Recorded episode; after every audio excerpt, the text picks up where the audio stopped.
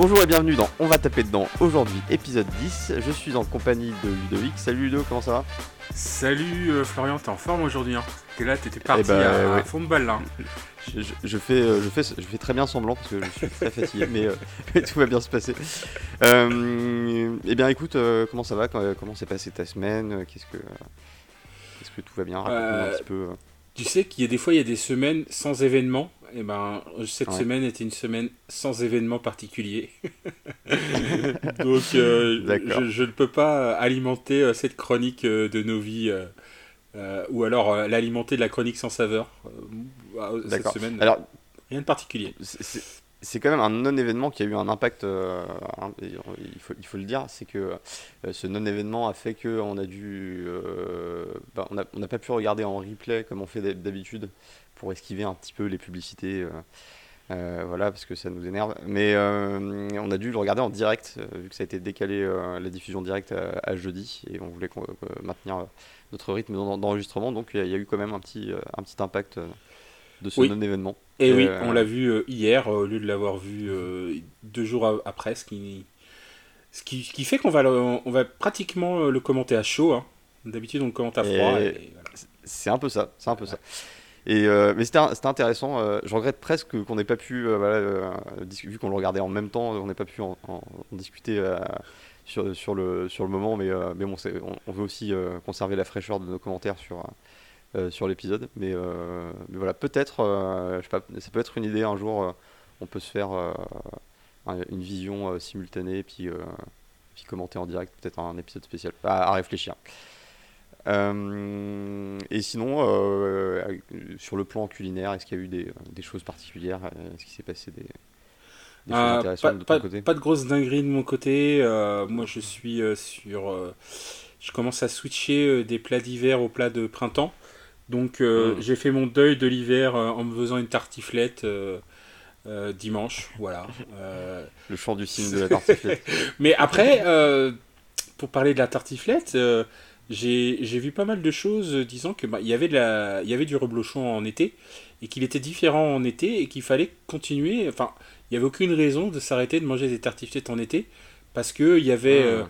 y a la façon de faire du lait en été et la façon de faire du lait en hiver du fait que les, les- les vaches consomment euh, différemment euh, donnent des Mhm. reblochons différents et donc euh, il n'y a pas de raison de s'arrêter euh, de, de tartifler euh, en, été. hein, donc, euh, Et, et d'ailleurs, de la même manière que le, le beurre euh, change de texture en hiver et devient plus cassant que le beurre d'été. est-ce qu'on doit parler du, est-ce qu'on doit euh, parler du beurre vraiment? Parce que j'ai appris un truc sur toi il y a, il y a pas longtemps.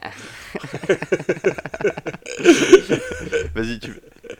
Non mais j'ai appris que tu consommais euh, et que tu préférais même le beurre doux et ça a failli casser notre amitié. hein. On a failli arrêter le podcast sur Ouais. cette euh, sur cette constatation. Donc euh, moi étant breton, C'est effectivement pas passé loin. étant breton, je, je, je, je, pousse les potards au max euh, de ma tolérance. Euh, mais euh, mais je, je- je vais avoir cette, euh, cette idée en tête et, et, et, et voilà quoi. Donc euh, c'est un peu dommage, on va dire. hein. Un- je vais dire que ça comme ça. Mais non, mais il faut, se montrer tolérant. On, peut être ami avec euh, des gens qui ont des, divergences euh, très très très fortes, que ce soit sur, euh, sur la, politique, et encore c'est un peu compliqué parfois, mais ou, sur la, nourriture, ou sur tout un tas de choses, la musique aussi. Mais oui, non, le, moi j'aime bien le côté un, peu léger et simple du, Bordeaux, et, je l'assume tout à fait. Et, d'ailleurs, en fait, je pense que ça vient plutôt du fait que J'aime bien le sel, mais pas à l'excès. Et d'ailleurs, je, je- quand j'assaisonne mes plats, je, je les sale, mais de façon assez raisonnable. Je me force à les saler un peu plus euh, ces derniers temps.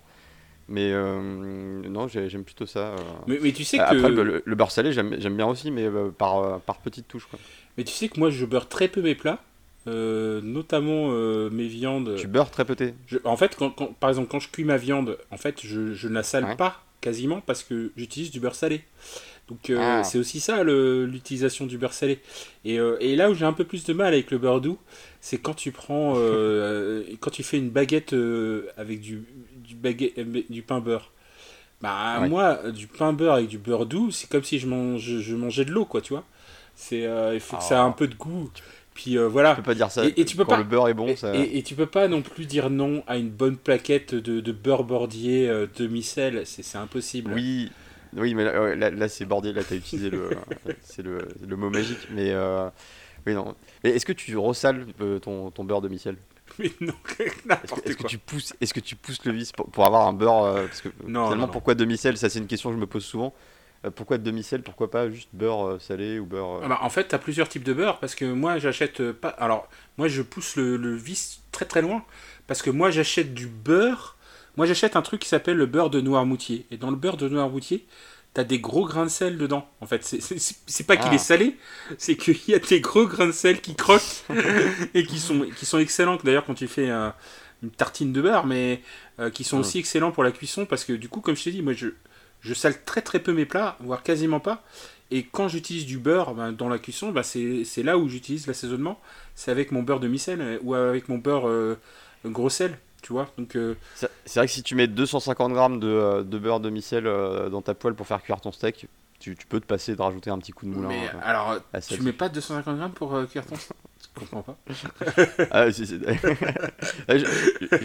J'ai tendance à mettre pas mal de beurre quand. mais ça, c'est, je l'ai appris dans Top Chef. Hein, quand j'ai vu ce qu'ils mettaient dans leur, en, en, termes de quantité de beurre dans leur casserole ou dans leur poêle, comparé à ce que moi je mettais avec mes petites Non, il faut, mettre du beurre. Je, me suis dit, hein. et du coup, voilà, c'est plus la même chose. Non. Et c'est vrai que ça se ressent. Il y a une différence. Hein. C'est c'est moins euh, sain, c'est moins léger, mais bon. Euh... c'est sain, c'est pareil. Le voilà, c'est pas gras, c'est très sain. tu l'achètes auprès de petits producteurs qui ont, qui ont, qui ont, euh, qui traitent leurs vaches comme leurs enfants et qui, qui font leur lait comme, enfin, pour nourrir la France. Donc, je veux dire il n'y a pas de raison. et rajouter un petit peu de sel là-dedans, euh, c'est. Mais il est là le vrai patriotisme. Ouais, c'est ça. C'est ça le sel de la vie. C'est. Et puis, le en plus de ça, le, gras c'était mauvais. Le, gras c'était mauvais dans les années 90. Euh, maintenant, aujourd'hui, on, dit plus que c'est mauvais. Ah bah, le, gras, le gras c'est la vie. Ils le disent même en te chef. Il y a même un, il y a même un chef qui a un t-shirt. Euh, voilà, c'est ça. Donc, Donc, euh, eh bien, si nous abordions un petit peu cette, euh, dixième euh, semaine d'épreuve de Top Chef, un épisode assez particulier où je, vais, être franc, mais à la fin, j'ai rien, j'ai rien compris. Je pense que le, système des brigades perd tout son sens avec cet épisode. Déjà qu'il était pas mal ébranlé, mais bon, ça, on en reparlera euh, tout à l'heure. Euh, une structure un peu moins classique que d'habitude parce que deux épreuves seulement et pas de dernière chance, sachant que la deuxième épreuve est éliminatoire. Et surtout, surtout, le retour de deux candidats qui vont pouvoir tenter euh, de récupérer leur place au détriment d'autres candidats.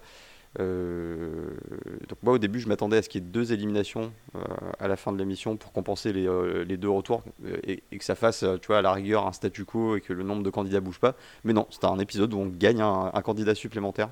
Donc je sais pas combien de temps ils vont jouer à ce jeu là mais peut-être que en septembre on sera encore en train de parler de de cette en, en septembre 2023 hein, parce que s'ils rajoutent deux candidats par semaine normalement ça finit pas hein ils vont devoir agrandir un peu la, cuisine. Ah, mais euh, enfin voilà, donc épisode particulier à plein d'égards. Particulier également parce que euh, bon, il y a toujours l'absence euh, d'Hélène Darroze hein, qui avait disparu sur la fin de la, dernière émission. donc bah, suite au décès de, son oncle et de son père, si j'ai bien compris. Donc ils sont une triste nouvelle pour le monde de la cuisine et, et triste nouvelle pour Hélène Darroze euh, évidemment, et on lui souhaite euh, que cette, euh, bah, que cette épreuve passe le, plus vite possible et le moins douloureusement possible, même si c'est c'est difficile à envisager. Et elle est donc remplacée par, par un chef qui s'appelle qui s'appelle qui s'appelle Pascal Barbeau. Pascal Barbeau. Et qu'on avait déjà vu d'ailleurs, je crois, sur une saison précédente. Qu'on avait vu l'année dernière, je crois, sur l'épreuve du riz. Euh, parce que Pascal Barbeau, c'est un grand, grand expert et un grand, grand amateur de riz. Donc il fait pas mal mhm. de plats à base de riz. Et l'année dernière, il avait proposé son épreuve sur le riz. Et c'est vrai. Parce que je me disais que je, je l'avais vu quelque part. Donc voilà, il, prend le lead de, de, l'équipe rouge, hein, qui est euh, une des équipes les plus nombreuses actuellement dans, dans, le concours. Et donc les deux candidats qui font leur retour pour, pour tenter leur chance, alors c'est Lilian, euh, donc, qui avait quitté pour raison personnelle le concours et qui bah, semble pouvoir euh, bah, tenter de revenir. Euh, et Thibaut. Euh, donc voilà, ce sont les deux candidats qui ont été sélectionnés par les, par les chefs pour, pour pouvoir tenter de réintégrer la compétition.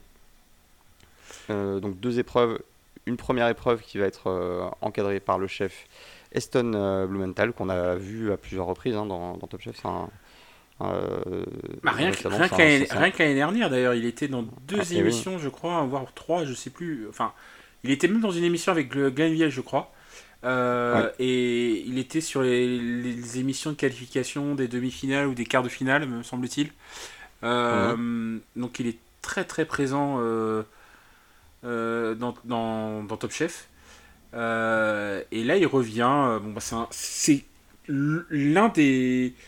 On, reste dans la cuisine moléculaire hein, finalement. Hein. Il a deux spécialités Eston Mental. Il a la, la gastronomie moléculaire et ce qu'on appelle le food pairing, donc euh, associer deux ingrédients qui ne s'associent pas euh, en règle générale. c'est ça qu'il avait fait l'année dernière. Et c'est ça qu'il avait fait l'année dernière euh, lors des, lors des demi-finales.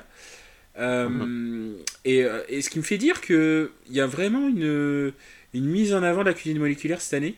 Alors, ah ce qu'il a, présenté sur la frite, c'était pas de la cuisine moléculaire pour le coup, mais avec les chefs espagnols qui sont à fond dans la cuisine moléculaire et avec euh, Eston Blumenthal, bah, qui est un, des maîtres de cette euh, cuisine-là, un des plus grands cuisiniers euh, au monde hein, en ce moment, en tout cas. C'est un Britannique, hein, c'est bien ça. Et c'est un, un Britannique et il vient de, il vient d'une région qui s'appelle le Buckinghamshire. Donc il est. le comté de Buckingham en français. ouais, exactement. Donc c'est, il faisait la cuisine à Robin des Bois en, en l'occurrence. et, euh, et puis il a un resto, hein, son resto plus célèbre, hein, c'est le, le, Fat Duck, qui se trouve dans, une, dans la ville de Bray, et la ville de Bray se trouvant dans le comté du Berkshire, qui se trouve à l'est, à l'ouest de Londres. Donc le comté de Berk. Exactement. C'est toujours. C'est un peu. Le, on est en train de, de, faire le Seigneur des Anneaux de la cuisine là. C'est ouais, c'est. Euh, c'est pas le comté de Berk, c'est la comté de Berk. Sachant que sur le plan culinaire, de manière générale, hein, euh, excusez-moi de le dire, mais euh, la Grande-Bretagne, c'est quand même un peu plus proche du Mordor que de la comté. Hein. Excusez-moi. Euh, bah, après, après Aston, Blumenthal, c'est quand même le gars qui a poussé des recettes au bout du bout du bout. Hein. Là, il a fait la frite, mais si, vous regardez, si vous allez sur YouTube, même tapez Aston Blumenthal, vous verrez des dizaines de vidéos sur le fait qu'il voulait créer euh, les frites parfaites, le hamburger parfait, le steak parfait, etc. Euh, et du coup, c'est pas juste euh, bah, mettre du beurre dans une poêle hein, pour créer un steak hein, avec Aston Blumenthal. c'est à peu près 10 heures de boulot, quoi. Donc, c'est vraiment le gars qui, cherche à trouver les, petites améliorations qui vont faire un plat parfait, quoi. Euh, ok, c'est peut-être Sauron, mais ça reste, euh, ça reste le Mordor. Euh, donc, le, le, le, thème de la première épreuve, donc la pomme de terre, hein, comme il le montre avec son, son introduction et sa frite. D'ailleurs, qu'est-ce que tu as pensé de sa frite dite parfaite? Eh ben, elle était moche, sa frite parfaite. Enfin, non, je sais pas. Alors, je pense, je pense qu'il y a eu des problèmes, mais hum, alors le fait, la façon de faire la frite est tout à fait intéressante puisqu'il l'a fait en trois cuissons. Et la, la première cuisson n'était pas à l'huile mais à l'eau. Euh, c'est-à-dire qu'il prend une frite euh, pour la cuire à l'eau, enfin, il les découpe d'abord, et ensuite il, la cuit pour que le, la, la, croûte de la frite soit friable, et ensuite il la mhm. passe à l'huile dans une huile moyenne, et ensuite le troisième bien. À 130 euh, Ouais, 130 degrés, t'as entendu? Ouais, et le troisième. 130 pour le premier et 180 pour le deuxième. Ouais, c'est ça, j'avais entendu le deuxième, mais j'avais pas entendu le premier. Et du coup, bah, sa frite, elle est croquante à l'extérieur et, et moelleuse à l'intérieur. Mais par contre, mhm en image, c'était pas top. Je sais pas si. Non, ça faisait un peu rendu euh, frites euh, un peu à l'arrache. Euh, enfin, c'était le rendu n'était pas le plus appétissant, même si je pense que ça doit être une expérience plutôt agréable de manger ces frites. Mais, mais oui, c'est. Il y, a un côté, il, y a, un côté un peu brut. Après, c'est pas, pas déplaisant. Hein. Moi, je préfère manger une frite qui ressemble à ça plutôt que des frites du McDo. Ah bah, moi, oui, moi, je, je, moi ça me va, moi je vais manger. En plus, le gars, il a un resto qui s'appelle The Fat Duck. Donc moi, je, sais pas euh, toi pour le Mordor, mais moi je, veux bien y aller quand même. Hein. c'est clair. non, non, non, j'irais bien y faire un tour, c'est sûr.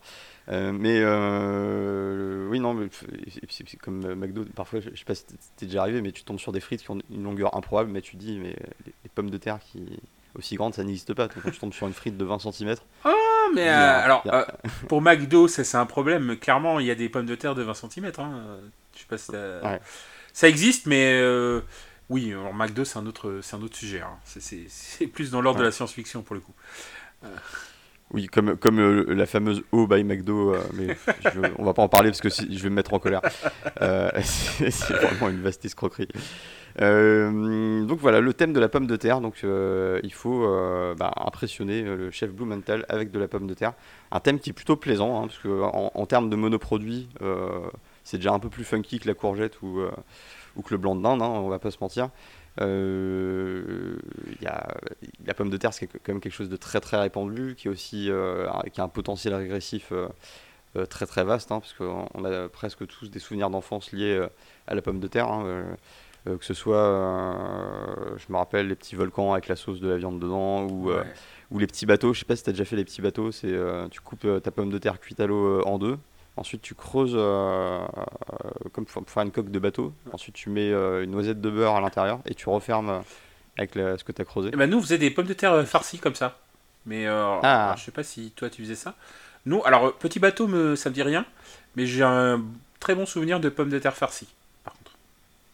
Hum, Et farci à quoi En en général, on mettait bah, de la farce de, de porc, euh, mélangée avec des légumes. euh, alors, ça pouvait être du poivron, ça pouvait être des tomates. euh, souvent, tu, peux, tu prenais une, une base de, de tomates farcies, en fait. Euh, tu prenais Mhm. exactement la même base et tu la mettais dans une pomme de terre. Et c'est pour ça que je te dis que moi, j'ai vu des grosses, grosses pommes de terre et, et, euh, et je sais pas si tu as déjà mangé dans une. Dans un, dans, un rest- dans un restaurant qui est une chaîne qui s'appelle la, Patate- la Pataterie, je crois, ou un truc comme ça. Ah, la, la pataterie. Alors, c'est Ouais. le truc dont on a entendu parler sur internet euh, parce qu'il y a récemment un, Améri- un américain euh, en, visite euh, en France. Il est tombé en extase dans la pataterie. euh, Il est tombé devant la pataterie Ouais. et ça, ça a fait. ouais, ça- et, Alors, non, j'y suis jamais allé, mais j'en ai entendu, j'ai connu via cette histoire. et du coup, ben, bon, moi je suis allé une fois, alors même je pense plusieurs fois parce qu'il y en avait un à côté de, d'un de mes anciens boulots. Et euh, ben, ils font des pommes de terre qui ont quand même une taille euh, assez conséquente hein, euh, à la pataterie. Donc il y a forcément quelques variétés de pommes de terre qui sont assez grosses pour faire des choses qui sont conséquentes. Alors je sais pas si c'est des bonnes variétés de pommes de terre, hein, j'en sais rien, mais euh, si c'est des, des- des pommes de terre dopées. Mais, euh, Ouais. mais, euh, mais du coup la pataterie c'est l'histoire, c'est- en fait ils te servent leur plat de leur plat signature, c'est une pomme de terre euh, garnie avec ce que tu veux dedans. Donc euh, c'est euh, ça peut être Intéressant. en général, en hiver, c'est de la raclette ou du reblochon. euh, en été, ben, tu peux mettre des légumes. euh, voilà, enfin, c'est un peu, il y a un peu de Farci au kebab. Farci au kebab, oui, ça doit marcher aussi. Mm. Mais il y a un truc que je, en, en regardant l'épreuve, alors comme toi, j'adore cette épreuve, euh, ce genre d'épreuve monoproduit avec une créativité illimitée. C'est que la pomme de terre, c'est quand même le, le produit le plus versatile du, du monde. Parce que Ah ouais. non seulement tu peux la travailler en plusieurs textures, et pratiquement toutes les textures existantes, c'est-à-dire tu peux faire de la soupe, tu peux aller de la soupe jusqu'à la chips, euh, et, toutes les, et toutes les textures intermédiaires existent pour la pomme de terre. Et en plus, Alors, cru, je sais pas si ça se mange cru, euh, la pomme de terre, j'ai jamais essayé. j'ai. Alors, non, jamais essayé. Alors, je sais pas s'il y a certaines. Euh, alors, certainement pas avec euh, ce qu'on achète euh, dans le commerce, mais peut-être qu'il y a Hmm. certaines Variétés, de pommes de terre qui, qui le permettent, mais j'en ai jamais, jamais mangé cru, effectivement.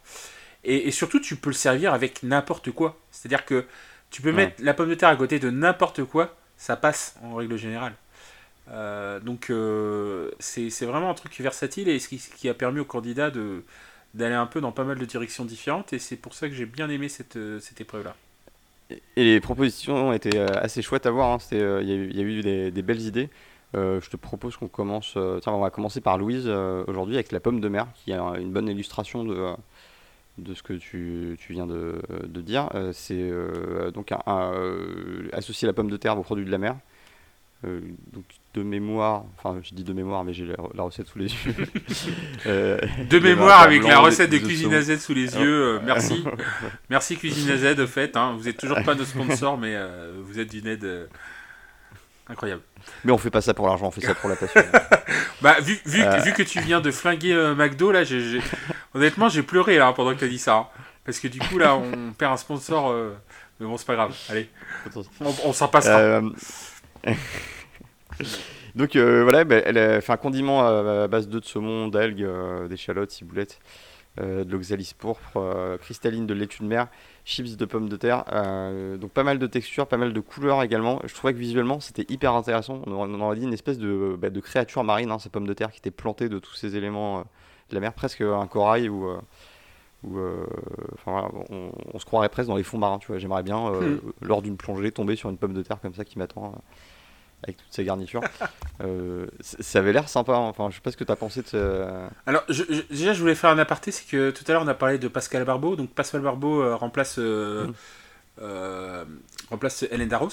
Et, mm. Pascal Barbeau, c'est intéressant le choix de Pascal Barbeau parce que c'est pas un choix anodin. Parce que, en, l'occurrence, il va, il, va, il va coacher Louise. Et, mm. et si tu te souviens un petit peu au début de l'épisode, enfin, quand quand on commence à présenter le plat de, Louise, Louise était un peu inquiète parce que euh, Pascal Barbeau, euh, c'était pas le même coach que Hélène Darroze et qu'elle elle avait eu des problèmes euh, à travailler avec des hommes dans le passé, etc. Et donc elle avait un, petit traumatisme à cause de ça. Bon, il se trouve que ils le disent un petit peu dans l'épisode, mais sans sa, sans sa, sans vraiment s'alourdir dessus, Mais Pascal Barbeau, il a lancé beaucoup de chefs femmes en fait. Euh, et mm. euh, exact. j'en ai deux euh, notamment en tête. Adeline Grattard, qui a fait le l'objet d'un épisode de Chef Stable sur, sur Netflix. Donc mm. je crois que c'est dans Chef Stable France. il me semble qu'elle a, qu'elle a un épisode. Et aussi Manon Fleury, qui a une histoire un peu particulière, c'est que elle, elle a été internationale de d'escrime euh, en faisant du sabre. Et ensuite, elle, a passé, elle, est oh. passée dans la cuisine. Et euh, du coup, elle a eu des restaurants où elle a eu des étoiles. Euh. Alors malheureusement, elle a perdu son étoile cette année dans son restaurant actuel, mais, ah. mais, mais il, a lancé plusieurs, plusieurs femmes chefs de la nouvelle génération, comme on dit, donc Adeline Grattard, Manon Fleury, et j'ai même la liste ou une liste avec Tatiana Leva, qui tient un restaurant euh, assez connu à Paris, ou Agatha Feluga. Donc c'est pas anodin en fait que Hélène Darroze ait choisi euh, Pascal Barbeau, parce qu'elle savait que, que, ça allait matcher avec, euh, avec Louise. Hmm. Et en, plus de ça, elle a l'air extrêmement sympathique, en plus d'être probablement très talentueux, donc c'était effectivement un très bon choix pour, pour l'accompagner. Et alors, toi, cette, pomme de terre, qu'est-ce que t'en, en as pensé la Enfin, cette pomme de mer, du coup. Euh, ouais. Est-ce que ça t'a. Non, mais moi, j'adorais. Euh, alors, je sais pas comment elle appelait ça. Il y avait un nom particulier dans la façon dont elle a, construit la pomme de terre. Je sais pas si tu te rappelles du nom. Euh, ah oui. alors attends. Est-ce que il n'y a pas le nom dans la, il y a pas le nom dans la recette, mais mais globalement, la façon dont elle a façonné sa pomme de terre. et la façon dont elle l'a cuit, bah, c'était régressif, quoi. Mm. On parlait de beurre tout à l'heure. Euh, la pomme de terre et le beurre, c'est quand même le match. Euh, ah, le mariage parfait. Hein. Le, plus parfait du monde. Euh, et, et, là, la façon dont elle l'a faite avec sa pomme de terre. donc, elle fait des incisions très fines, juste pour rappel, hein, elle fait des, une multitude d'incisions assez profondes, mais assez fines dans sa pomme de terre, de façon à ce qu'elle soit bien pénétrée lors de la cuisson par, par le beurre et par le, par le reste. Quoi. Ouais, c'est ça. C'est aussi ce qui lui permet de planter ses, ses, éléments, euh, son accompagnement dedans. Et de la... elle, fait une première, elle fait une première cuisson avec le beurre et ensuite, je crois qu'elle rajoute le jus, euh, un jus de, de coque euh, à l'intérieur pour, mhm. pour, le, pour continuer à confier le, la, la, pomme de terre. Et en plus, bon, bah, après, le, beurre blanc, bon, bah, ça, c'est un, un, standard de la cuisine de, la, de, de ma région. Donc je veux pas être contre ça. Hein. Euh, le beurre blanc, c'est à base de d'échalotes, de, euh, de, de, beurre aussi, de vin blanc. Alors après, il y a des gens qui ont des recettes un petit peu différentes. Elle y a rajouté du haddock fumé, je vois euh, sur, sur la recette. Oui. bon, ça. Et du cidre, enfin du vinaigre de cidre. Ouais. Donc moi je, moi je connais bien le beurre blanc parce que ça a été inventé genre à Saint-Julien-de-Concel, hein, qui est à 20, 20 km de Nantes. donc c'est vraiment Franchement, moi j'étais pas. Euh, moi je suis devenu un fan de poisson. Et je suis devenu un fan de poisson parce que euh, dans, quand il y avait une voisine qui était une spécialiste du beurre blanc qui, qui souvent nous en faisait ou nous en avait fait partager. Et que. Et, et, et, moi j'ai commencé à manger du poisson avec du beurre blanc. Et moi dans mon esprit, euh, j'attache le beurre blanc au poisson. Et, et franchement, c'est depuis ce jour-là, je mange du poisson, bah, avec ou sans beurre blanc, hein, mais j'ai commencé à manger du poisson avec du beurre blanc. C'est que c'est vraiment un truc auquel je suis vraiment attaché. Et, du coup, ouais, la, construction de son plat est excellente. Et puis ensuite, la présentation, je la trouve très jolie. Ouais. Ah non, c'était euh, une des plus jolies en termes de présentation. Et il y en avait beaucoup de, de très jolies. Hein. Et je sais pas si en fait, je sais pas si toi ça te rappelait pas une bûche de Noël. Moi, ça me rappelait ça. Euh, de loin. Il y, a, y a un peu de ça. Il y a un peu de ça. Moi, c'était plutôt créature des fonds marins, mais euh, oui, il y a un, côté bûche de Noël maintenant que je le dis. On n'a pas les mêmes références, hein, clairement. Ah, c'est vrai. Euh, je, je, te, je, te, propose qu'on passe. Puis, puis, ouais, on, on, on, connaît l'importance qu'a Noël pour toi. Ouais, tout à fait. Euh, donc je, je comprends l'obsession. On prépare. Euh, passons à Sébastien et Wilfried, donc eux qui proposent une, une vision qui s'appelle Tribute to Patrick, donc euh, hommage à Patrick. Les hommages euh, aux membres de la famille sont extrêmement présents dans cette saison, mais ouais, tout à fait. Euh, presque omniprésents à chaque épisode. Hein, et, tout le monde y a droit, les, les grands-mères, les oncles, les cousins, les, je, et je ne sais quoi d'autre. alors c'était qui Patrick là du coup? Patrick, je crois que c'était le, enfin que c'est le père de de Wilfried. Ouais, c'est ça, c'est le père de Wilfried, ouais. Euh, parce que je crois que donc son père qui ne mange pas de viande euh, mange, faisait une, une, pomme boulangère ou quelque chose de très très euh, similaire à ce qu'ils ont fait comme, comme, plat, mhm. comme plat ici là. Donc il l'appelait effectivement tribute to Patrick parce qu'effectivement Esten Blumenthal quoi, mais hommage à Patrick en français quoi. et, ce qui alors le, dressage est assez joli on, peut remercier Sébastien pour ça parce que la, la première version était était euh, enfin c'était pas ça hein, c'était posé de façon un peu plus rustique et euh, et alors, euh, Sébastien était assez virulent sur sa critique du dressage de, de Wilfried. Hein. Il lui a pas dit que c'était de la merde, mais c'était. Ouais, si, quasiment. On n'en était pas loin. Mais ce qui est bien, c'est que Wilfried, il, s'en est rendu compte, quoi. Enfin, il Oui. Euh, et puis de toute façon, on savait que Sébastien c'était un pro de la, de la présentation. Euh, Ah mais c'est clair que ce qu'il a proposé derrière, enfin je trouve ça très joli. Euh, il y, a effectivement le, côté bateau est très très frappant, un petit, on dirait un petit voilier. c'est non c'est vraiment très joli. Non mais c'est en plus c'est très simple, très central, très lisible. La pomme de terre, elle est au centre. Il y a un gros morceau de pomme de terre, il y a des chips au dessus. Il y, a, il y a un petit condiment, il y a un petit condiment de d'herbe, je crois. Et, euh, euh, d'herbe hachée, ouais. Et, et voilà, c'est très très lisible. Alors, c'est pas forcément super généreux, je, je trouve, personnellement. Non, quand après, tu fais un plat de, patate, hein, ça... Ouais, mais tu vois, quand, moi, quand, quand j'ai à l'esprit un plat de pommes de terre, moi, j'ai toujours à l'esprit des, des plats super généreux, tu vois. Euh, quand tu parlais de la, quand tu parlais même de la fontaine de purée, enfin du volcan de purée, moi, moi j'ai, ok, mais c'est pas un vol, c'est pas genre euh, un volcan, une volcanette de purée quoi, c'est le piton de la fontaine purée, tu vois, mon esprit.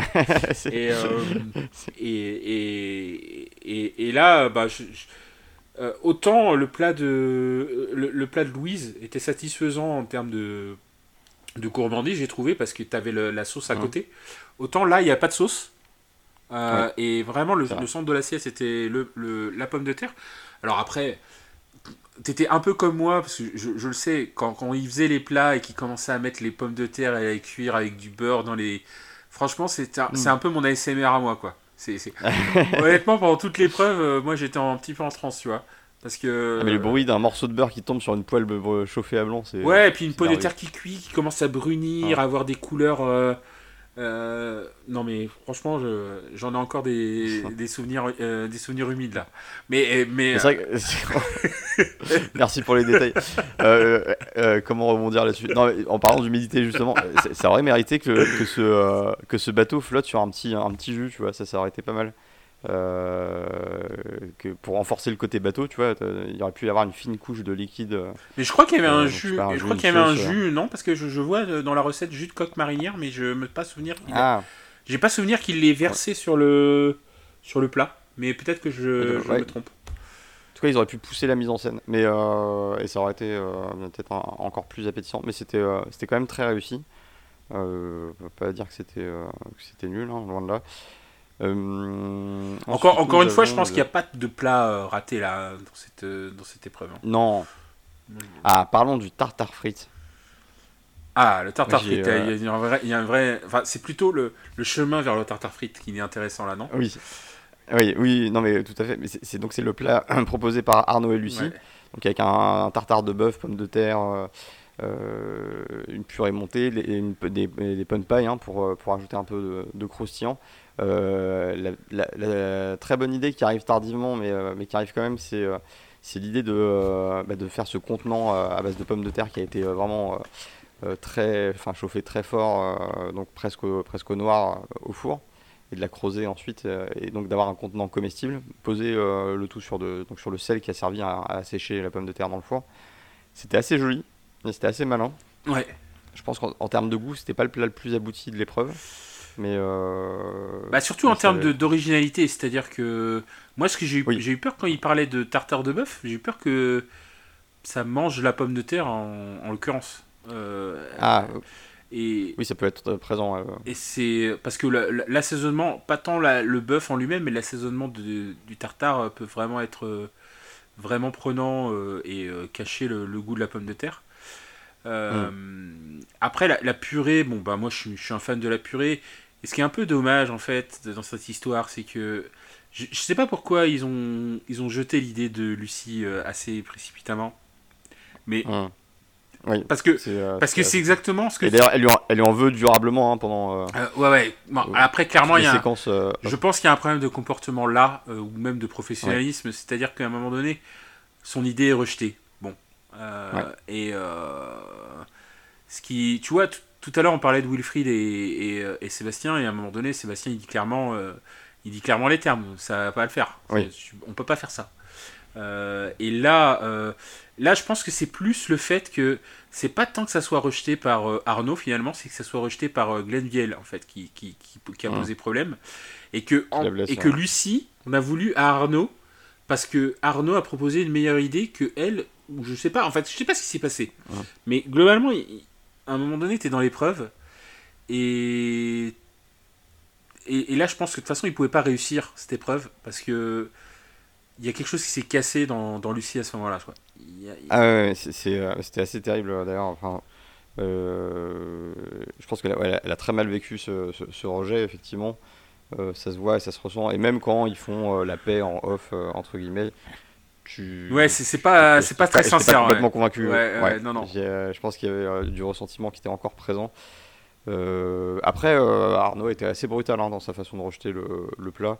Euh, mais c'est pas tant Arnaud qui l'a rejeté. Hein. Arnaud et, et, Arnaud et Glenville l'ont rejeté. Glenville, il comprenait pas le truc. Et, c'est dommage d'ailleurs parce que finalement, c'est la même idée que tu disais tout à l'heure quand tu parlais de, euh, de volcan euh, dans, la, dans la purée. quoi. Donc elle avait une idée un petit peu similaire. Alors évidemment, on n'a pas vu le résultat de son idée, donc je sais pas trop ce qu'elle voulait faire au, au, départ. Mais de toute façon, est-ce que nous, nous deux, on comprend ce qu'ils veulent faire au départ? Jamais, en fait, en réalité. Non. C'est juste quand on voit le résultat que, que ça arrive. Euh, et là, euh, bon, ben, ça s'est mal passé. Et je pense que, du coup, ben, pendant tout... Et, je trouve Arnaud, il est assez conservateur, et du coup, il a des idées euh, qui, sont, qui en exécution sont très bien, mais, mais qui sont qui donnent pas... Enfin, c'est pas le plus inventif. Ouais, voilà, qui, qui, sont un peu en décalage par rapport à, des à d'autres créatifs dans, dans, dans l'épreuve. Quoi. Ouais, non, tout à fait. Alors après, la, purée de pommes de terre, ça marche. Hein. Sur moi, ça marche en plus, hein, tu vois. Euh, et, et, et, d'autant plus, on va reparler du beurre. Je sais pas si tu as déjà goûté la, la purée euh, de Joël Robuchon. Ah, si, si, une fois. Enfin, alors, pas, c'est pas lui qui l'a préparé, hein, mais j'ai suivi une recette. Et, ouais, la purée de Joël Robuchon, c'est quand même euh, temps pour temps beurre pomme de terre, il me semble. Hein. Euh, dans mon souvenir. c'est un peu ça. Et là, il a fait une purée un petit peu similaire. C'est un peu dommage qu'ils aient pas mis assez de beurre, à mon avis. Mais, euh, mais je pense que c'était. Ça aurait peut-être été même une meilleure idée de, mettre, de, de faire une purée Joël Robuchon, parce que c'est souvent un hommage que qu'ils font dans Top Chef euh, par rapport à et qui marche bien hein. et, qui marche ça marche toujours enfin tu peux pas tu peux pas rater une recette en plus la purée de Joël Robuchon n'est pas tant si compliqué que ça à faire hein. c'est ça reste de la purée, du beurre et puis un peu d'huile de, de, coude pour remettre tout ça. C'est l'omelette d'Elchebest que j'ai du mal à, reproduire. Hein. J'ai réussi une fois à faire un truc relativement proche, mais il y a un petit coup là avec la poêle que j'ai pas encore réussi Ouais, à ouais, choper. il y a- Je sais pas si tu vois de... Oui, oui, je vois ce que tu veux dire. Le, le- le Ouais. petit coup de poignet là pour retourner la. Ouais. Ouais, c'est. C'est un truc à prendre et j'ai j'ai jamais réussi moi personnellement. donc, euh, donc voilà. Euh, et, et je crois que je crois que du coup ils sont retournés vers la, la recette d'Arnaud qui était une recette euh, très typique de. J'ai l'impression de la Belgique au niveau du tartare Mhm. frites avec ben, du tartare de bœuf assez classique. Hein, j'ai- je vois pas d'ingrédients. Enfin, euh, Non, rien d'exotique, euh. Enfin, c'est un tartare de bœuf en fait, hein, en fait, en fait ce qu'ils font. Euh, et des pommes pailles, donc ça c'est un peu plus, un peu moins classique dans le sens où bah, il y a un peu moins de pommes pailles moi quand je mange des tartares en général, très très peu de pommes Mhm. pailles dans les, dans les restos français. Ouais, Souvent des frites hein, dans les bistrots. euh, Ouais, ouais, souvent c'est le, le classique c'est les frites. Tartare, frites salade. euh, et, et après, ben, ils ont, c'est au montage que ça s'est fait, ce, ce plat-là.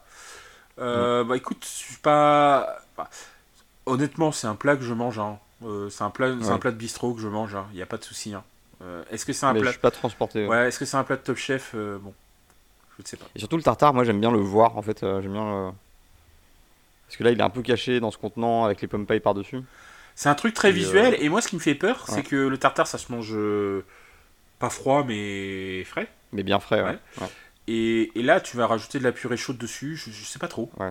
Je, Donc tartare un peu tiède. euh.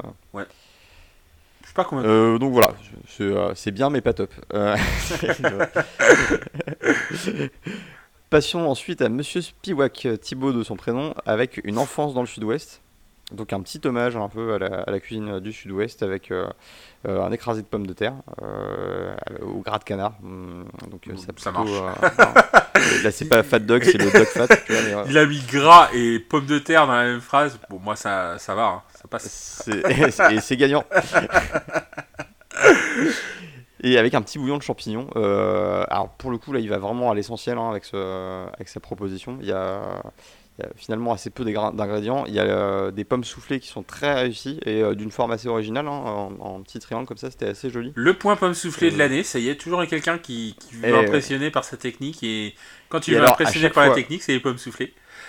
Ah, à chaque fois t'as l'impression qu'ils ont inventé un truc. Euh, je, je sais pas, je sais pas si ça t'a fait cette impression. Ouais, mais en fait, Euh, ouais, je vais faire des pommes soufflées, ça, ça va- je vais l'impressionner avec des pommes soufflées. Bah, c'est, euh, alors c'est un geste technique qui est compliqué, c'est sûr. Non mais j'ai toujours l'impression que tout le temps, quoi. la pomme soufflée c'est le soufflet à l'olympisme, c'est le c'est le c'est c'est en haut de l'olympisme de la cuisine et qu'à chaque fois qu'ils Mhm. réussissent ça, ils se disent bon bah ça y est, j'ai j'ai réussi ma vie. Ah, mais il y a le sucre soufflé aussi. Euh, et aussi il y a aussi ça. T'as le même syndrome. Et mais ce qui prouve en plus la versatilité de, de la pomme de terre parce que avec Oui. des pommes de terre, tu fais aussi des pommes souff- du pomme soufflé, c'est c'est c'est vraiment impressionnant. Après, je non, pense que c'est, euh, dur à faire, mais il avait, ils avaient vraiment réussi avec une bonne une belle couleur. Il a fait, un, Ah non, il, a, il fait vraiment un plat de bistrot euh, euh, typique avec que des trucs gras, que des un truc que t'as envie de le manger, t'as envie de le manger, mais encore une fois, est-ce que c'est suffisamment original pour Top Chef? Non, là c'était. Je pense qu'il a. Il a justement, c'est le simplisme. euh, il, a fait très bon et, euh, et techniquement euh, très très bien exé- exécuté, mais c'était.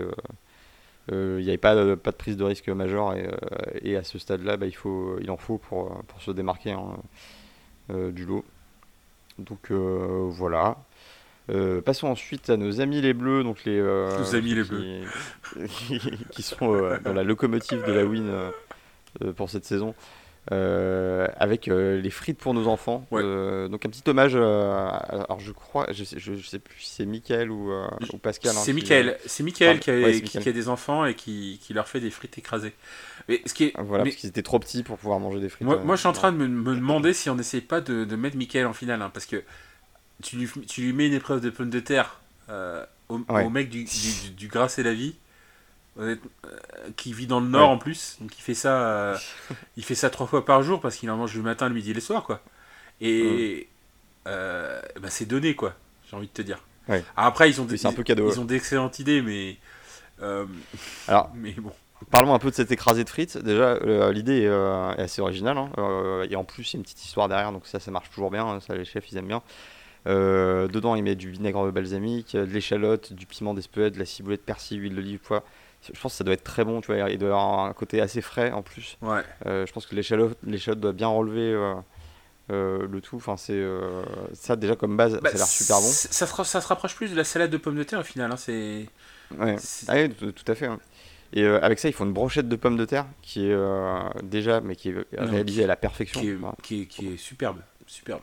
Elle est, elle, est, magnifique. Il y a une, euh, on retrouve un petit peu son, euh, son kebab de poire. Là. Je sais pas si tu te rappelles au début quand il avait fait sa cuisson. Ouais. Il, y a- il y avait cette finesse de couche et, la- et cette belle cuisson euh, à l'extérieur là qui donnait vraiment envie. Bah là, c'est un, peu la même chose. hein. Pour le fact-checking, je crois que c'était des, je assez crois que joli. c'était des pommes, hein, mais je, je- Des pommes, c'est ouais. juste un petit détail. Parce que Euh, ouais, on, a, on a beaucoup entendu de parler de fact-checking euh, de, de, dans ces derniers jours, donc euh, je suis obligé Voilà, de. Je, les- je garde le rythme. Je garde le rythme. Et, euh, et donc euh, voilà, non, c'était ça c'était hyper beau. Avec ça, en plus, on fait une petite soupe de pommes de terre euh, avec comme traceur le haddock euh, parce qu'il y avait aussi une petite écume, écume de, de, de haddock. Je me demande s'ils n'ont pas Euh, reçu une grosse livraison de haddock euh, à Top Chef. Parce que je trouve qu'il y a beaucoup de haddock cette année, hein, quand même. Euh, Peut-être le lobby du haddock ouais, qui a fait son passage par là. ouais. Ouais, c'est ça. Ils sont peut-être sponsors par le haddock et personne ne sait quoi. Ouais. Mais bon, ça, ça me dérange Et, pas autre, autre mesure. hein. Le plat est très très joli. Euh, Ah mais un dressage, mais qui est d'une euh, lisibilité, d'une euh, d'une propreté qui est incroyable. Enfin, c'était vraiment visuel. Au, visu- au visuel, c'était le, plat qui me faisait le plus envie, clairement. Non, non, mais là, y a, y a pas, pour moi, il n'y a pas photo. y a pas photo. J'ai envie de te dire, en, en fait, en termes de gourmandise, je, je- Thibaut, il est pas, il est pas mal. Mais, en- Mm. mais en- si tu combines la gourmandise, la réalisation technique et, et tout ce qui, tout ce qui, enfin le, le- les frites écrasées, euh, ce, ce- cette euh, anneau Mm. de, enfin ce, ce- cette pomme de terre par dessus, honnêtement, c'est c'est top. hein. En plus, et en plus de ça, Pascal, il a l'idée pour le croustillant de. Alors, je sais pas comment, comment il a fait ça, il a fait son truc, mais il, il prend la- il a pris la pulpe de la pomme de terre Ah oui, pour en faire des beignets ou. euh, pour, et pour, Oui. euh, pour garder le croustillant de la frite qui a été perdu lors mais de euh, lorsqu'il l'a écrasé. C'était d'une inventivité assez dingue. Ça. bon. Je, je dois dire. on, on va pas se mentir, Michael et Pascal, ils sont un peu au top de la pyramide de Top Chef en, en ce moment. Et, et- et ils l'ont encore prouvé quoi. Et pourtant, ce ne sont pas les premiers euh, pour cette épreuve, car euh, celui qui remporte l'épreuve avec le souvenir d'un- d'une vichysoise, c'est euh, Lilian, donc qui justement tente de reprendre sa place dans le concours. On peut dire que c'est complètement réussi, même si au visuel, c'est un des- son plat, c'est un de ceux qui me faisait le moins envie. Bah, c'est Euh, surtout un plat et- qui ressemble le moins à la pomme de terre. euh, Oui, Et je pense que c'est ça en qu'il a fait, fait. tu la vois presque pas. C'est ça qui l'a fait gagner, je pense. Oui, puis il y a aussi le petit euh, wink wink euh, sur la cuisine moléculaire. euh, Ouais, en plus. avec ses ses sphérifications, Exactement. mais c'était malin, hein, parce que c'était une Ouais. sphérification de, de pommes de terre avec poireaux. euh, C'est ça. euh, donc, euh, Du blanc poireau. qui est assez régressif aussi, hein, ça rappelle la soupe poireaux pommes de terre. Tout ça, c'était c'était c'était un tour de force quand même de faire un plat qui, qui respecte autant la pomme de terre sans ressembler, enfin sans qu'on ait l'impression qu'il y ait un gramme de pommes de terre dedans. Ouais, ouais, et, et je pense que je suis d'accord avec toi. C'est-à-dire que quand t'entends pomme de terre dans l'épreuve et que tu vois ce plat, ben, t'es un peu surpris. C'est un peu à, Oui. à contre-courant d'une présentation que t'attends. Toi, t'attends un truc généreux, euh, régressif. euh, et, voire et- un peu clouille. Voilà, et, et là, et là, tu vois un, un dessert qui ressemble à un, des blancs en neige, quoi. Donc, Ouais, ça a l'air hyper léger. C'est ça qui est euh, fascinant, c'est que t'associes pas la légèreté forcément à la, à la pomme de terre, Mm. Euh, sauf euh, certaines euh, exceptions. hein. Mais et là, pourtant, t'as l'impression que tu vas, l'impression que tu vas manger un plat diététique. euh. Ouais, non, mais clairement, euh, Lilian, il est revenu. euh, et en plus, j'ai l'impression il est revenu un peu en facteur. Genre, il, il mettait pas, il, il a pas mis son, son tablier au début. euh, Oui, ouais, Euh. il, est revenu. euh, genre, il était là, mais parce qu'il était juste à côté et qu'il était dispo. il a mis vois. les pieds sous la table et il a dit qu'est-ce qu'on mange. ouais, il arrive, et il fait ce plat, et à la fin, il fait ce plat, mais tout, en facilité, quoi. Et euh, ça prouve quand même qu'il a du talent. euh, qu'il a du talent malgré tout- toutes les épreuves qu'il avait, qu'il a vécues. Il a, il a quand même du talent. Il fait un plat qui ressemble pas à un plat de pommes de terre, qui utilise des techniques euh, moléculaires, donc euh, clairement, euh, ça le met devant. Et puis au goût, ça a dû marcher parce que bah, il, Ah bah ouais, il je a- très bon. il a été choisi en première place, quoi. Et, et donc il sécurise son retour dans le concours, euh, ainsi que Pascal et Michael, euh, donc ils sont en deuxième position pour cette épreuve. Euh, L'ensemble des autres candidats partent en deuxième épreuve avec Gilles Goujon sur le thème de l'agrume. Et at- alors attention parce que là c'est épreuve éliminatoire, donc avec un éliminé, ce qui n'était pas forcément très clair au début. Moi, je pensais qu'il y en aurait peut-être deux pour conserver un peu la décroissance de, du nombre de candidats, mais non, c'est plutôt l'inverse.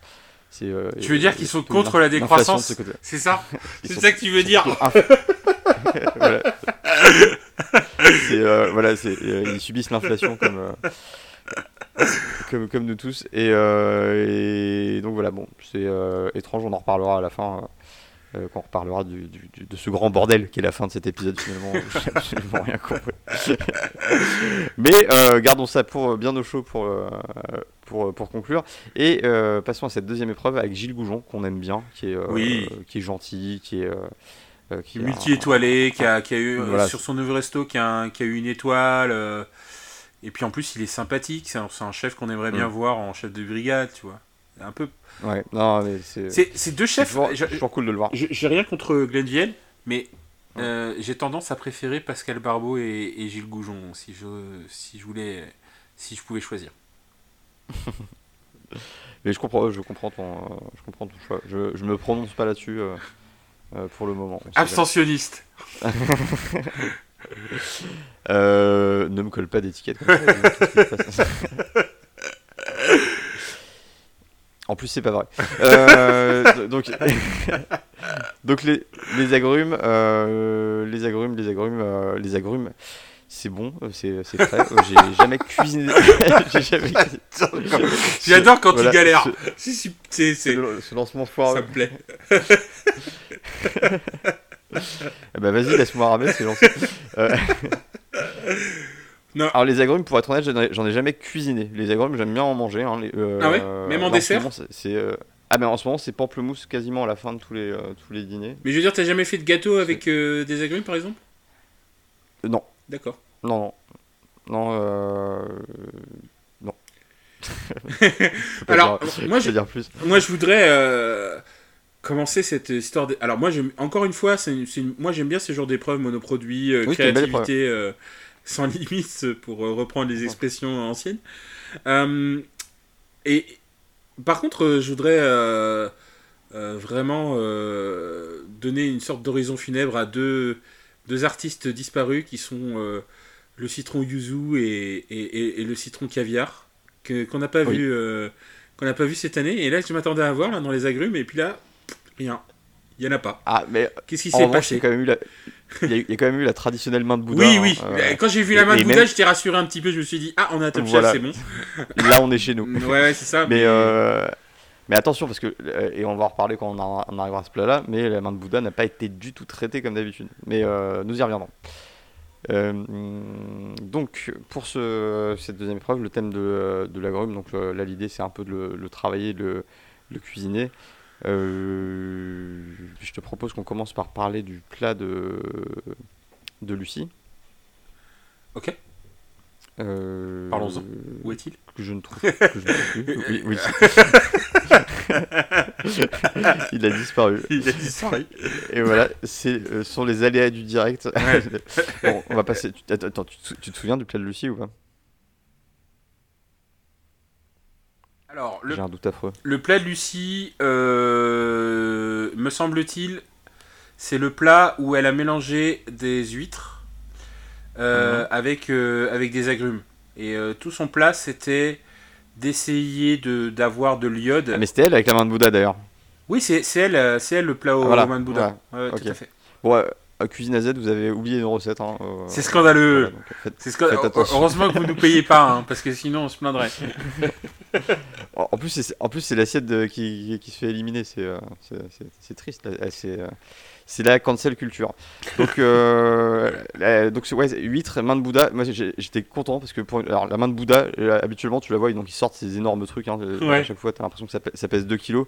Ils mettent 3 coups de rap et ils balancent le reste à la Euh, et, là, non, là, la première fois, je me suis dit, euh, mais, ça existe des, cuisiniers qui euh, utilisent vraiment les parties d'un Bouddha. Donc là, ils coupent les doigts. Il y a un côté un peu famille Adams. dans la... ou voir Beetlejuice dans la présentation du plat, hein. je sais pas si, ça te parle. tout à fait, tout à fait. Et, donc, donc elle plante ses doigts de main de Bouddha, elle fait aussi des petites tranches de doigts de, de Bouddha. et c'est, du coup, c'était intéressant. Moi, j'étais curieux de voir ce que ça allait donner en dégustation. Bon, visiblement, euh, le coup de rap, c'est ça a plus de succès, mais. Non, mais je pense que surtout la main, de, la, main de Gouda, a priori, ça n'a pas énormément de, de peps. Hein. C'est plutôt amer. Ouais, c'est ça. Et je pense que ce qui manquait dans, le, ce qui manquait dans son plat, c'était ce peps de la, de, du, de, la grume, et plus le fait que bah, il y avait une disproportion de, de, gouillot, de, de, de du fait de l'huître par rapport au reste. Et c'est ça qu'il a perdu en fait dans son plat. Euh, et, c'est plus ça, en fait, euh, qui, qui, qui, fait que c'est un peu décevant. C'est que, comme tu l'as dit, elle a utilisé la main de Gouda euh, pas comme on l'a vu dans d'autres, dans d'autres circonstances. Et, comme vraiment bien. comme au centre du plat, c'était vraiment au centre du plat la main de, la main de Gouda, ça se voyait, elle c'était là. J'étais sincèrement content de voir ça. mais malheureusement, le, bah, la dégustation, hein, c'est ça qui a fait le, la passe, la différence. La différence, ouais et en sa défaveur malheureusement pour elle. Euh, donc ensuite, euh, bah, passons à Thibaut. Euh, Thibaut avec les agrumes et leurs poissons. donc Thibaut qui choisit de marier l'orange et puis la purée d'agrumes avec le turbo. Ouais. Très classique, hein, encore une fois, je pense. Mm. Et d'ailleurs, quand il, quand il révèle à la fin, là, quand il, la fin de la dégustation, je brûle un peu des étapes, mais ça m'avait frappé. Mais euh, quand il, annonce le plat euh, qui, euh, qui est sauvé, il dit le turbo, et moi j'ai compris Thibaut directement, tu vois. Qu'il annonçait directement. Alors je me suis dit pour une dégustation à l'aveugle, ouais, c'est quand même. bah alors, oh, je, je, voudrais pas spoiler tout ce qu'on va dire à la fin, mais celui qui a choisi Thibaut, il savait que c'était Thibaut. Ouais. Et pourquoi? Bah parce qu'il a, parce qu'il l'a vu cuisiner. Ah oui, c'est vrai. Ah oui, non, mais c'est vrai. C'est vrai que c'était pas du tout l'aveugle. Parce que, ouais, non, c'était la phase de repêchage. Ah, parce que, oui, tout à fait. La dégustation était en deux parties. C'était n'importe quoi. euh... Donc, ouais, ça avait l'air pas mal. Ça m'a pas mis plus en transe que ça. Non, mais euh, clairement, le... enfin, les poissons et l'agrume, c'est pas un truc euh, que tu découvres en regardant la télévision, quoi. Bah, déjà, le, le mariage du poisson et du citron, c'est un truc qui est quand même ultra classique. On, voit, on voit beaucoup. Non, non, en, plus les préparations n'étaient pas. Enfin, la présentation n'était pas géniale, on va dire. Hein euh, les préparations, ah il y, avait du travail, mais ce que je veux dire, c'était pas un plat créatif euh, qu'on peut voir à la Top Chef. C'était un plat. Ouais. Bah, ni dans le visuel, ni dans le. Un plat très, très hein. conservateur où il était à peu près sûr de là où il voulait aller et, et ça lui a un peu réussi comme un autre candidat dont on va parler dans quelques instants, je pense conservateur toujours, euh, Arnaud, avec euh, finalement bah, qui fait une tarte au citron meringuée. Hein. Alors, alors, là, ouais, de, de, tarte aux agrumes meringuées, mais alors, ok, euh, tarte au citron meringuée, toi-même, toi-même, tu sais. Déstructuré, tu sais, c'est un truc des années 2010, tu vois. Déstructuré en plus, tu vois, c'est pas genre la, la, la, tarte avec la vraie forme, c'est destru... Alors, tu connais mon amour de la tarte au citron meringuée. Bah, c'est ce que j'allais venir parce qu'on partage ce même amour pour la tarte au citron meringuée. Je crois que c'est ton dessert préféré, comme c'est le, le, mien également. Ouais. Et, euh, et, là, concrètement, j'étais complètement déçu de ce qu'il nous a sorti. Mais ouais, euh. en fait, euh, déstructuré, t'as plus l'impression qu'il a fait tomber son assiette et qu'il l'a remis comme il pouvait. Et, d'ailleurs, a C'est l'origine du mot déstructuré, hein, pour le coup, mais, mais c'est vrai qu'il y a du déstructuré qui est beaucoup mieux que ça, quoi. Ouais, non, c'est. ça peu d'intérêt euh, visuellement. L'assiette était moche, mais pff, pourquoi t'as pris ce truc-là? C'était vraiment. Ah, moi j'ai trouvé euh, l'assiette jolie, mais dans cette circonstance-là, c'était pas super. non, ouais. Enfin, euh, ouais, moi j'ai pas trouvé l'assiette. non, mais après, le... non, mais après, il a fait un truc classique, servi classiquement, présenté classiquement, avec une assiette effectivement un petit peu bizarre. Hmm. Et. Non, mais là-dessus, il m'a énervé parce que c'était. Enfin, c'était frileux comme approche. Et, euh, ah, mais en plus, mais lui-même s'en cachait pas, j'ai l'impression. Hein. Ah oui. Lui-même s'est dit. Euh, je, En fait, il a joué ça comme une dernière chance. Ouais. Il, a eu une stratégie de dernière chance où euh, il y a plusieurs stratégies en dernière chance. C'est soit on fait all-in avec un truc complètement barré en espérant que ça passe, soit on joue la sécurité en, en espérant que l'autre se plante mais, en face. Mais il a eu raison parce que en fait, dans dernière chance, en général, t'es deux, vous êtes, ils sont deux ou trois. Là, ils étaient six. Donc il fallait une personne qui se plante et lui passe. Et au final bah, il a eu raison, en fait, quand tu regardes bien euh, la ah, tactique. il a eu raison, mais c'était pas c'était pas très courageux et en termes de cuisine, c'était pas. non, mais tactiquement, euh, ouais, on est d'accord, mais tactiquement, euh, Arnaud a été très très intelligent. Il a fait un plat où il pouvait pas se tromper. Et il, il- il fallait attendre que quelqu'un se trompe. Et au final, il y a deux candidats qui se sont trompés avant lui. hein. Donc, euh, Ouais. Mais je pense euh, qu'il aurait, il aurait pu se faire punir par son manque de. Tu vois, il aurait, il aurait suffi que les autres. se- Même quelqu'un qui se plante un peu plus, mais qui a pris plus de risques, je pense qu'il aurait. Personne aurait pu lui passer devant. Bah, la preuve que non, parce que quand tu regardes le plat de Lucie, euh, je pense qu'elle prend plus de risques, hein, beaucoup plus de risques. Hein. Et- ouais, ouais, et- ouais, mais pour le coup, ça devait vraiment être raté, trop déséquilibré. Ouais, et euh, bah, le, le plat de Thibaut, on, on en parlait juste avant. Est-ce que ah, je, je mettrais le plat de Thibaut un petit peu devant en termes d'originalité, mais pas plus que ça en fait. hein. Donc c'est vraiment un choix, euh, c'est vraiment un choix de, de Gilles Goujon à ce moment-là de choisir le, ces plats-là quoi. C'est vrai. Franchement, ouais. Et, Je pense que c'est les circonstances qui l'ont fait rester. Sinon, effectivement, je suis d'accord, il, il aurait dû se faire éliminer. Ouais, non, complètement. Et donc, si on rentre dans le trio gagnant, euh, donc le trio, de- quand je dis trio gagnant, c'est ceux qui ont été sélectionnés directement par les chefs pour rejoindre, pour intégrer leur brigade. Parce que, alors, donc, revenons là-dessus. Euh, là, il y a une recomposition totale des brigades, c'est-à-dire que tout le monde enlève les manchettes et en gros, les trois, euh, euh, les, enfin, les chefs vont choisir les plats qui leur ont le, le plus plu. En fait, c'est vraiment littéralement l'épisode 1. C'est euh, C'est les l'épisode. chefs choisissent les plats. Si euh, s'il y en a deux sur le même candidat, bah, c'est le candidat qui choisit. C'est euh, c'est le c'est quand même le troisième reboot de la, de la saison. Ouais, hein, là, il y y a- y trop de reboot là. L'année dernière, il y avait eu un reboot à un moment donné, et bon, c'était vers la fin, à la limite. Mais là, euh, mais là, Bah Là, les seuls qui se font pas reboot, c'est euh, les bleus, euh, parce que bah, Chevest, euh, bah, il, il se sécurise en début de Ouais. en début d'émission. Et Là, c'est plus facile pour moi d'expliquer les règles du hors-jeu que les règles de Top Chef. hein. Moi, je peux t'expliquer ni l'une ni l'autre. euh, dans, les, dans les deux cas, c'est un vaste bordel. Et je déteste le football. Euh, voilà, c'est dit. Euh, donc, euh, oui, alors ce trio de tête, donc je vais dire trio de tête, hein, ceux qui ont été sélectionnés. Euh, nous avons en. Alors, il y a Sébastien qui, euh, qui a été sélectionné par, euh, par Glenville, mais en deuxième choix. Ouais. Et alors, son plat, donc, bah, on va en parler, c'est la salade de pamplemousse. Ouais, alors, Alors, ouais. Bah, tu vas dire la même chose que moi. Parce qu'on se connaît trop bien. Euh, concrètement, euh, je sais pas, enfin, je sais pas où est l'originalité dans ce plat, sauf la sauce. non. Et Oui, il, il a, est il a été sauvé par la sauce. sauvé par la sauce. euh, ça- Avec ça- du beurre, Ça pourrait ressembler avec du à beurre un de micelle. d'émission des années 90. oui, avec du beurre de micelle, si, tu- si tu veux. Si, si. Non, non, c'est pas si je veux. C'est marqué. Il y a du beurre de micelle dedans. Donc tu vois l'importance du beurre de micelle. Il aurait mis du beurre doux, c'était mort pour lui. Il a mis du beurre de micelle, poum. Ça a fait la différence. D'accord, d'accord, d'accord. Victoire au beurre de micelle, je, je m'incline. Non, mais sinon, Mais, euh, sinon le plat, il, il est pouf pouf quoi. Euh, Enfin, c'est quoi Oui, l'originalité de ça? Enfin, Ben, c'est c'est littéralement une salade de pamplemousse. Il n'y a pas une grosse originalité. Après, je pense que voilà, c'était assez juste dans les goûts et bien équilibré par son, euh, euh, par son, euh, par sa sauce. Donc euh, voilà, je sais pas ce qu'il y a à dire de plus euh, là-dessus.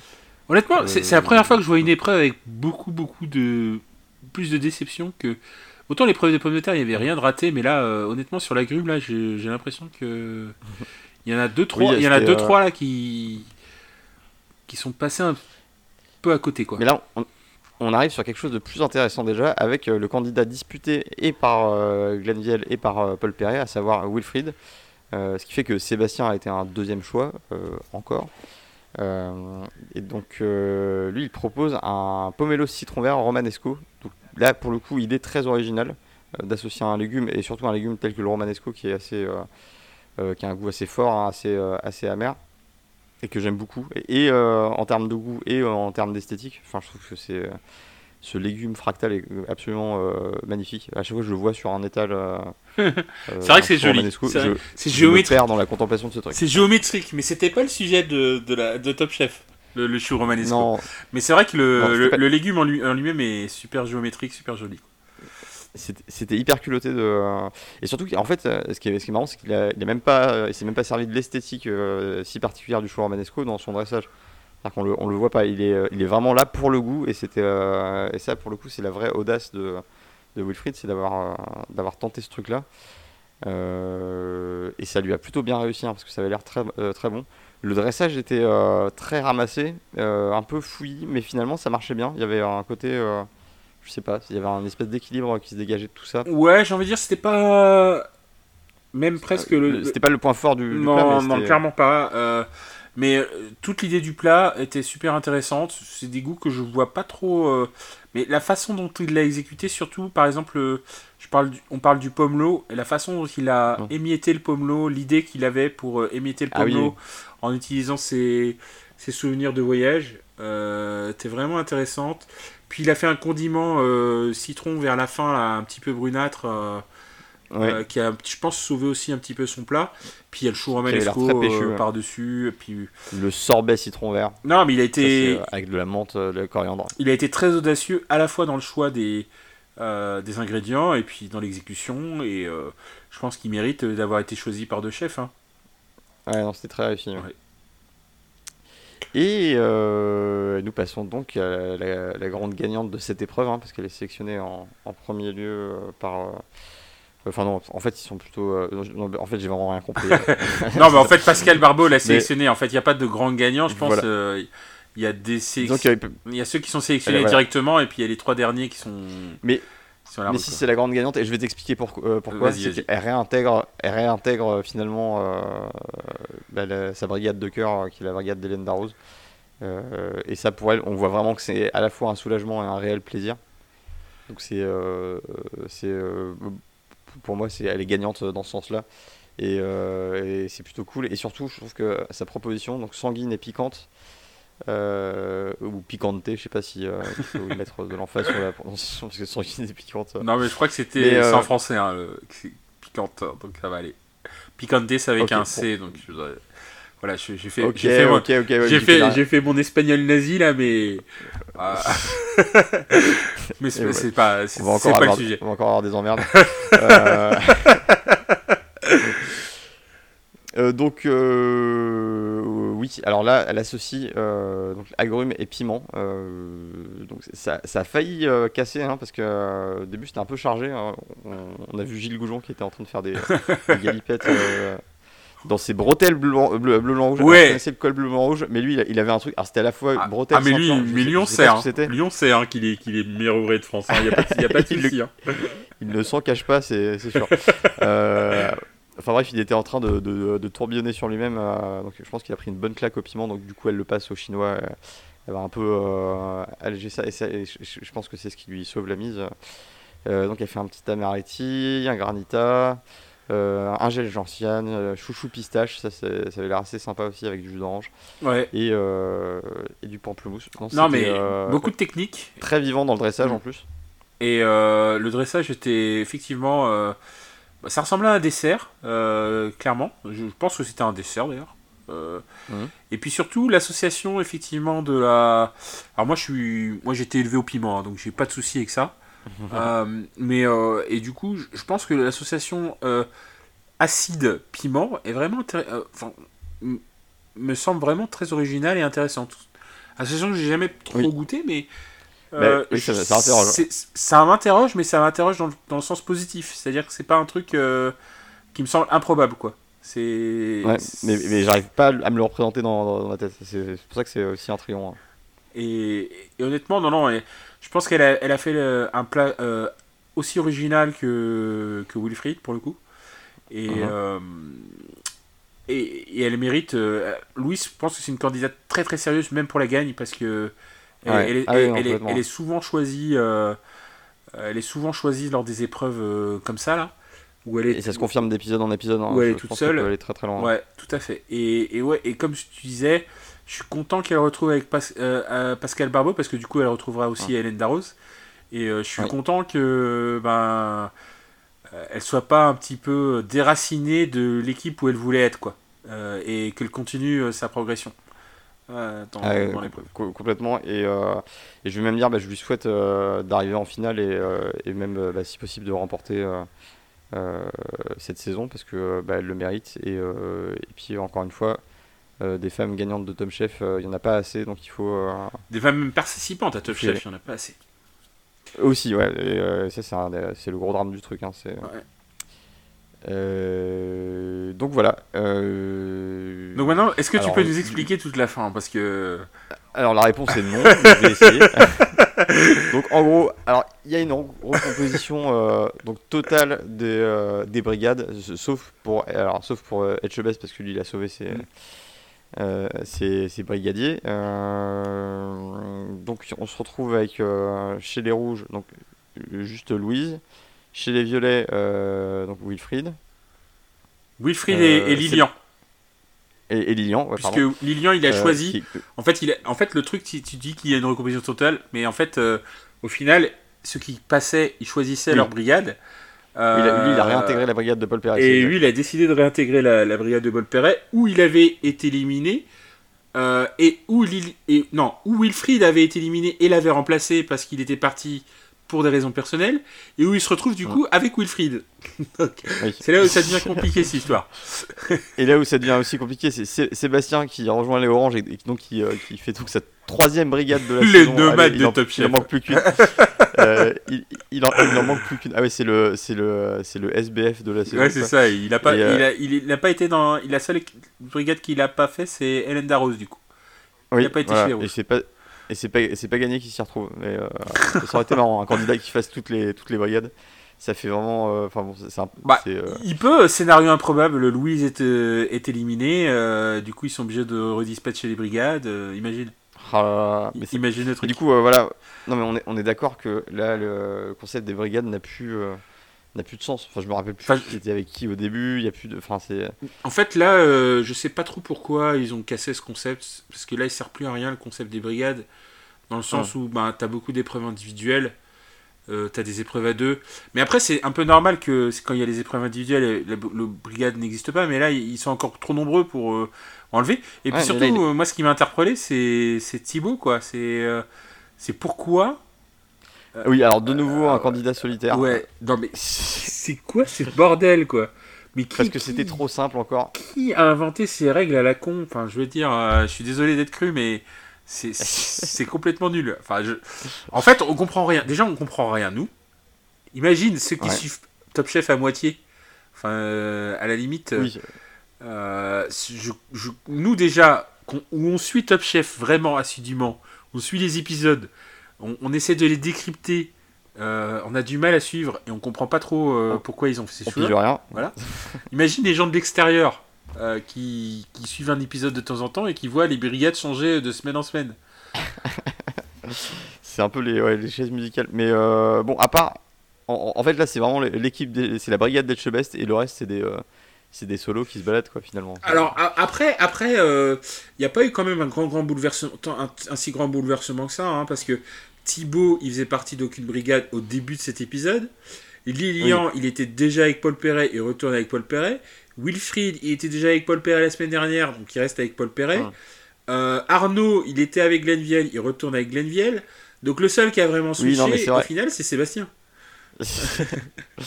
ouais, ouais, ouais, mais enfin, ça aurait pu, potentiellement, ça aurait pu rebattre euh, complètement les cartes. euh. Non, t'as as raison, effectivement, c'est resté plut- plutôt stable. Mais bon, reste que on se retrouve avec un épisode, deux candidats qui reviennent, et euh, à, la fin, il y a un éliminé, mais finalement, il y a quand même un, candidat de plus euh, à la fin de l'épisode, euh, mais il y a un candidat solitaire. Enfin, c'est c'est inutilement compliqué. Enfin, pourquoi ils ont fait ça, je, je sais pas. Je, j'abandonne le fait de, de comprendre un jour. Peut-être que. Non, Peut-être que ça deviendra ouais. plus clair quand on verra les prochains épisodes. Euh, une question me taraude euh, pour, pour la suite, mais c'est euh, où est donc passée la boîte noire euh, Où s'était le euh, Euh, que On la est-ce- verra pas cette saison? alors, euh, Ok, donc c'est la semaine prochaine. euh, t'as- Alors, je voudrais, je voudrais parler le- d'autre chose. je voudrais. Non, mais moi, moi, moi, ce qui m'a, alors moi, ce qui m'a marqué hein, dans cet épisode, c'est la perte de, de Lucie la Nantaise. hein. En fait, euh, Ouais. je suis en, en deuil. euh, euh, du coup, moi, là, là, on a perdu, j'ai perdu. euh, Est-ce que les drapeaux bretons sont en berne matin mais complètement. Enfin, nous, on a arrêté de, de vivre depuis hier soir. hein. Et non, mais je suis déçu pour Lucie. En fait, je pense qu'elle a. En fait, le problème de Lucie, c'est que souvent, elle- il y a eu des épisodes où elle a pété des plombs et puis elle n'a pas réussi à, à se remettre en, en jeu. En salle Et, et là, c'était pareil, quoi. Là, euh, elle a eu, il y a eu un incident. Euh, Mm. Et elle n'a pas eu l'esprit, enfin le, la, la, possibilité de se remettre en jeu, d'autant plus que l'épreuve d'après, elle n'était même plus avec Glenn Viel pour la, pour la coacher, elle était avec un autre chef qu'elle connaissait moi. Alors certes c'était Gilles Goujon qui est, qui, est, super sympathique, qui, qui, a des relations super rondes, donc enfin je parle pas du physique de, Gilles Goujon, je parle de de la façon dont il parle au candidat, c'est-à-dire qu'il il est à la fois, il essaye de, il essaye d'être à la fois dur et doux. Je sais pas comment expliquer ça. C'est-à-dire qu'il a, il a cette façon de parler aux candidats où bah, il leur dit. C'est que tu parles d'un fromage. non, mais pour moi, Gilles Goujon, c'est un fromage. Hein. C'est, euh, c'est 300 fromages en même temps. Tu vois Tous les fromages à la fois. Euh, non, mais j'adore Gilles Goujon et j'adore la façon dont il parle aux candidats où il est dans une certaine franchise, mais pas dans une certaine, mais pas dans la dureté. C'est ça que je veux dire. Euh, pour revenir, pour revenir à Lucie, je trouve que ce qu'il a perdu, finalement, ça fait tristement écho à son histoire personnelle, euh, euh, notamment avec son chef. Euh, je me rappelle ouais, c'était Alexandre. Mézia. Mais, c'est ça, exactement. Alexandre ouais. Mézia. Et, et, et, voilà, donc il y avait eu un, truc où il y, avait, il y avait eu un craquage quelque part où elle avait décidé de, de, quitter ses cuisines et finalement elle a regretté par la suite. Et en fait, y a on retrouve un petit peu ce, ce pattern dans, au cours des épreuves avec elle où il y a des moments où euh, elle est désarçonnée, elle a du mal à revenir et euh, il y a, y a un, petit phénomène de répétition et en tout cas je lui souhaite de trouver un moyen de briser ce, ce cycle-là parce qu'elle a beaucoup de talent et, euh, je pense qu'elle peut aller très loin. Ceci dit, je suis très déçu pour Lucie, mais pour tous ceux qui ont aimé Lucie dans Top Chef, allez dans ce restaurant qui est à Nantes, qui se trouve dans le centre-ville de Nantes, qui s'appelle Sepia, qui est très très bon. Euh, qui, euh, qui est en plus très très populaire. Hein. Il y a, Je, je, suis pas très inquiet pour Lucie après Top Chef, hein, euh, pour tout, même pour tous les candidats qui Top Chef, mais notamment pour Lucie. Elle a déjà son restaurant et à l'image de ce qu'a fait d'autres candidats les saisons précédentes, je pense qu'effectivement, il y a, elle n'a pas encore vaincu ce, cette sorte de, de problème mental lorsqu'il y a des, des accros ou mais, mais je pense qu'elle est, sur la bonne voie et puis elle a un restaurant qui mm. tourne quoi donc euh, euh, c'est pas que, et, que négatif. qui a tourné encore mieux après, après Top Chef. c'est, oui, oui, non, c'est l'effet secondaire agréable de l'émission pour Exactement. les candidats, c'est que généralement ça, ça, apporte du monde. Donc c'est c'est c'est Sepia, c'est Sepia, Inquiète Turenne à Nantes. donc n'hésitez pas à y aller. Hein, Lâche un petit numéro de téléphone, un petit www. Alors je sais pas s'ils ont un 3W, mais ils sont sur Facebook, Instagram, Twitter, il n'y a pas de souci. MySpace, euh, Skyblog, etc. Et tout à fait. Euh, est-ce que tu as quelque chose à ajouter sur ce, cet épisode? Euh, Moi, j'espère que. Bon, je parle pas de la semaine prochaine, mais j'espère qu'ils vont créer un Top Chef où les règles ne changent pas tout le temps, ou rajoutent pas des, des choses. Bah, c'est un peu pénible, toutes ces règles de dernière minute. Ça, c'est qu'on a du mal à expliquer parce que en fait euh, ça, n'apporte rien à l'émission en réalité. C'est euh, Mais je pense que c'est ça, suit des nécessités liées à la, à la production, je pense. Enfin, euh, à l'équilibre. Je pense que c'est le côté malheureusement de télé-réalité du truc, c'est que pour équilibrer le spectacle et pour, je pense, je pense que c'est enfin, c'est la seule justification que je vois. Je pense qu'ils ils veulent pousser un peu vers un, scénario sans, influence, sans influencer sur le résultat des, des épreuves, hein, mais je pense qu'ils veulent mettre en place euh, les conditions pour que euh, le plus grand spectacle puisse euh, se dérouler quoi. Ouais, mais bon, c'est parce que sinon effectivement ça n'a aucun sens. C'est pas non plus le plus grand caméra du monde, hein. c'est des gens qui font de la cuisine au final, hein, donc. Oui voilà, en, fait ça se suffit en soi et je, pense pas qu'il y ait besoin de temps d'artifice. Finalement ça nuit à la lisibilité du concours et, et, je pense que les candidats comprennent pas non plus ce qui leur arrive et que c'est déstabilisant inutilement et c'est inutilement compliqué. Enfin voilà, voilà. si tu n'as rien d'autre à ajouter. Non, c'est bon pour moi. Eh bien, il me reste euh, bah, qu'à vous remercier de nous avoir écoutés. Vous pouvez euh, bien entendu euh, retrouver les épisodes précédents sur les, plateformes de podcast. Vous pouvez voir également, enfin venir nous poser des questions sur notre Discord si vous, si vous voulez discuter un peu avec nous. nous, ça nous fait très plaisir. Donc le lien sera dans la description. Et vous pouvez également, si, si ça vous plaît, vous pouvez mettre des étoiles hein, sur les plateformes euh, de podcast euh, que vous utilisez. Euh, ça, ça nous aide à, gagner en visibilité et c'est bah, toujours sympa. Eh bien, je vous remercie. Je te remercie, Ludovic. encore une fois, c'était un plaisir. Et je vous souhaite une excellente semaine. Et bah, rendez-vous à l'épisode 11. Ciao. À tous, bon week-end. Ciao.